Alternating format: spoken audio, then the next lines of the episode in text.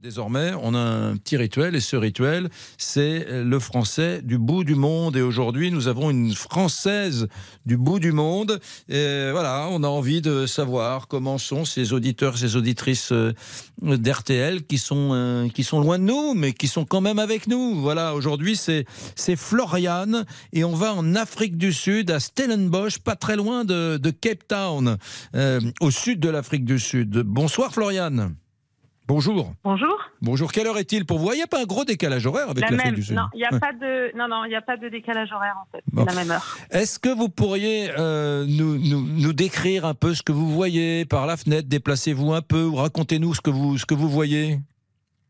Alors, là où je suis, de chez moi, donc c'est plutôt euh, vignoble, vigne et montagne.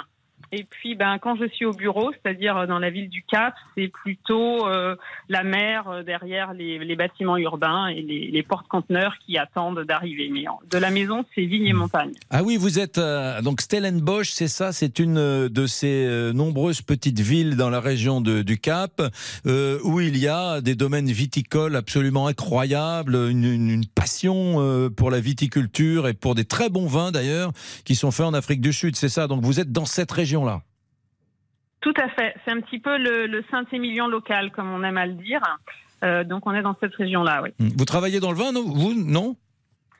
Euh, plutôt mon mari. En fait, on a chacun notre activité euh, dissociée, mais effectivement, on s'est installé en Afrique du Sud il y a 12 ans en famille avec nos deux enfants pour y démarrer une exploitation viticole, oui, et on fait du vin. Pourquoi avez-vous quitté la France?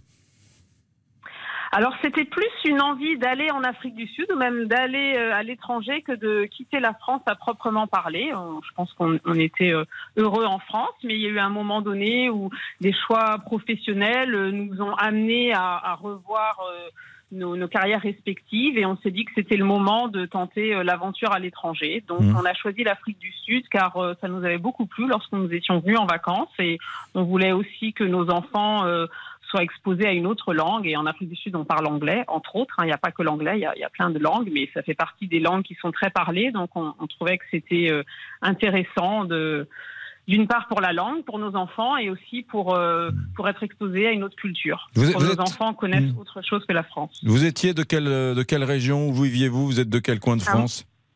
Alors moi je, suis née et j'ai grandi en Bretagne, mais euh, ça faisait euh, avant de partir en Afrique du Sud, ça faisait environ 20 ans qu'on vivait à Paris. D'accord. On travaillait qu'on vivait à Paris. Euh, c'est, quel est le regard que, que jettent les gens autour de vous sur la France Quel est le regard? J'imagine que c'est un, un regard plutôt gratifiant parce qu'il y a, y a le vin. Vous êtes dans une région viticole de l'Afrique du Sud, donc on doit vous dire ah vous êtes française, le Bourgogne, le Bordeaux euh, bah oui, en fait, très honnêtement, les, les Sud-Africains sont toujours assez surpris euh, des choix que font les Européens comme nous de s'installer en Afrique du Sud parce que eux, ils rêvent de l'Europe en fait. Et ils n'ont pas du tout la, la même euh, les mêmes facilités à circuler dans le monde que les que les détenteurs d'un passeport européen. Donc ça les fait rêver. Ils se disent mais vous étiez en Europe et vous venez ici, qui est un pays euh, assez pauvre, compliqué. Effectivement, c'est une très très belle qualité de vie, mais il y a aussi beaucoup de problèmes en Afrique du Sud. Donc les gens sont plutôt assez surpris et je pense assez fiers qu'on qu'on choisisse leur région pour s'y implanter. Hmm. Qu'est-ce qui vous manque le plus de la France?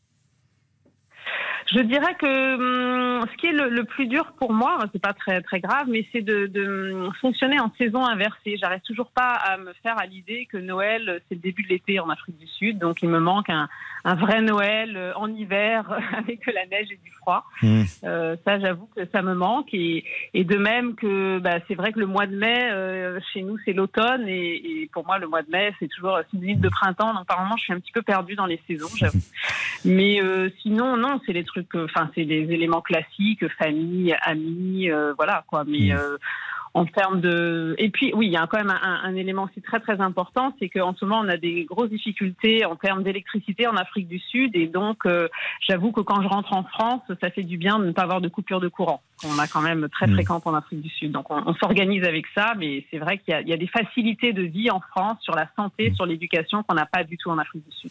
Bien, rapidement, euh, ils, ont, ils, ont, vu les gens que vous connaissez en Afrique du Sud, les images des gilets jaunes, les images qu'il y a eu, par exemple après les, les, les, émeutes consécutives à la mort du, du, jeune Naël. Ça, on en parle, on commande tout ça ou c'est trop loin? Oui, oui, oui, oui, oui, oui, non, tout à fait. Les bah, les personnes d'un certain niveau, avec un, certain niveau d'instruction, qui, qui, suivent les actualités internationales, entendent parler euh, mmh. de ces événements-là et, et, sont euh, souvent bah, très, très surpris, très choqués. Et je pense que effectivement, bah, les médias ils donnent une certaine ampleur, alors qu'en fait, euh, faut relativiser. Quand on vient en Afrique du Sud, il y a aussi des problèmes, des émeutes. On en a eu il n'y a pas longtemps. Ça remonte pas toujours jusqu'en France, mais qui sont d'une ampleur euh, quasiment aussi importante. Et c'est un peu le quotidien là-bas. Mm. Donc je pense qu'il y a un décalage entre le traitement médiatique et ce qui se passe réellement dans les deux pays.